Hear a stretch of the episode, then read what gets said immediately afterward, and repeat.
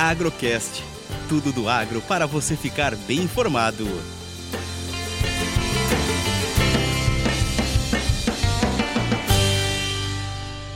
Mais uma análise café e dólar da mesa de operações da Minasul.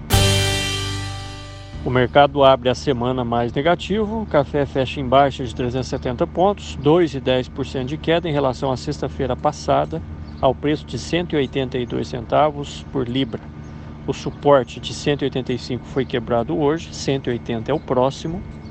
Vale lembrar que todas as commodities fecharam em baixa hoje: trigo 1,10%, milho 0,7%, soja caiu 1,4%, açúcar 1,5%, algodão quase 3%, cacau 2,5%, metais e minério de ferro também com forte baixa. Mercado interno calmo em função da queda da bolsa. Produtores seguem cautelosos de olho no clima e na florada que já abriu em várias regiões.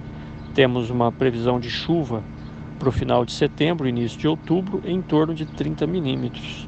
Essa previsão de chuva e o dólar em alta contribuíram para pressionar a bolsa de Nova York.